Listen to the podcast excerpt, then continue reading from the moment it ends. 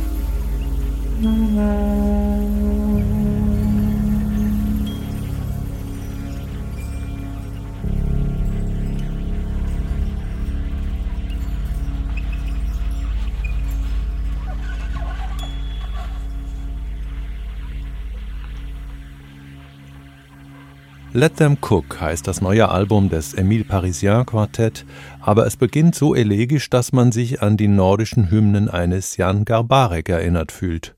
Neu für das Quartett des französischen Sopransaxophonisten sind allerdings die elektronischen Sounds, die das aktuelle Album völlig anders klingen lassen als seine Vorgänger. Warum der Albumtitel so gar nicht abwegig, sondern durchaus angemessen ist, hört man dann im zweiten Stück.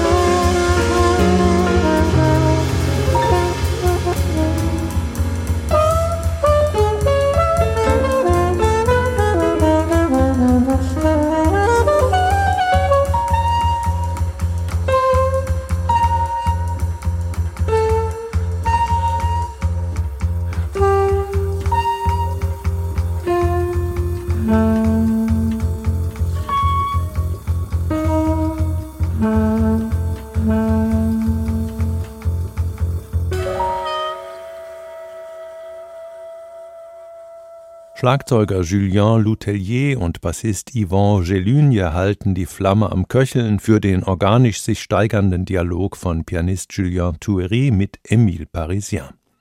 Der Sopransaxophonist feiert das 20-jährige Jubiläum seiner Band mit dem Album Let Them Cook, das den Katalog dieser wichtigen europäischen Formation um elektronische Sounds erweitert. Let Them Cook ist bei Act Music erschienen. Der nächste Titel unserer Sendung stammt ebenfalls aus der Feder eines Franzosen, The Good Life, mit dem Tony Bennett 1962 einen Hit landete, heißt ja im Original La Belle Vie, komponiert von dem französischen Jazzgitarristen, Chansonnier und Schauspieler Sacha Distel. Interpretiert wird The Good Life hier von dem Pianisten Rainer Böhm zusammen mit Bassist Arne Huber und Schlagzeuger Jonas Burgwinkel. Die drei Musiker, die sich schon lange kennen, aber erst seit etwas mehr als zwei Jahren zu Böhms Lieblingsband geworden sind, nahmen im Sommer 2022 vier Abende im Basler Jazzclub The Bird's Eye auf. Geniale Idee, denn live bekommt das ohnehin schon großartige Zusammenspiel der drei nochmal eine andere Dimension, wie diese launisch abgehangene Interpretation von The Good Life beweist.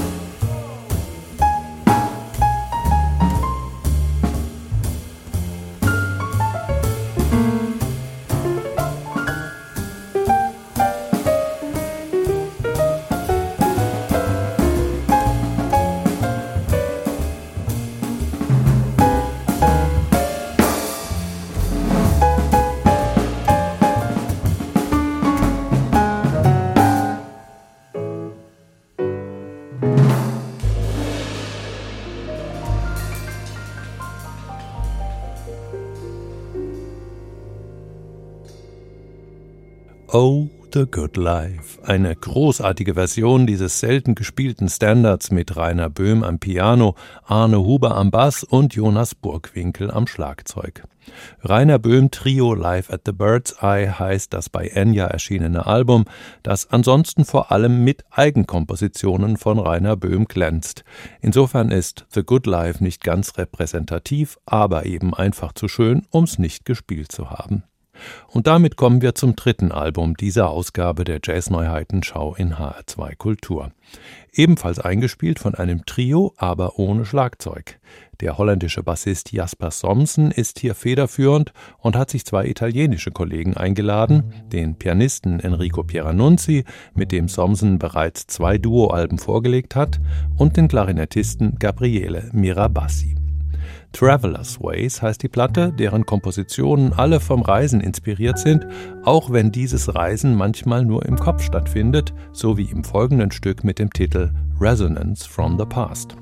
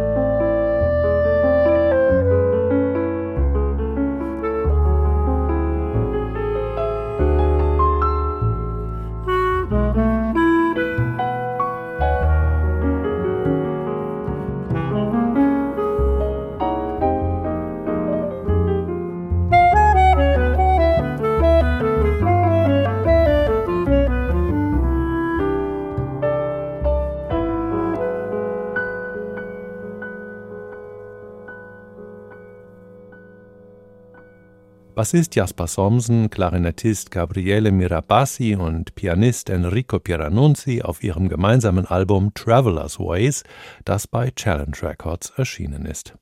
Bis zum Ende dieser Ausgabe von Jazz Now noch eine Ballade von den dreien Stillwaters Run Deep. Danke fürs Zuhören, sagt Jürgen Schwab und machen Sie es gut.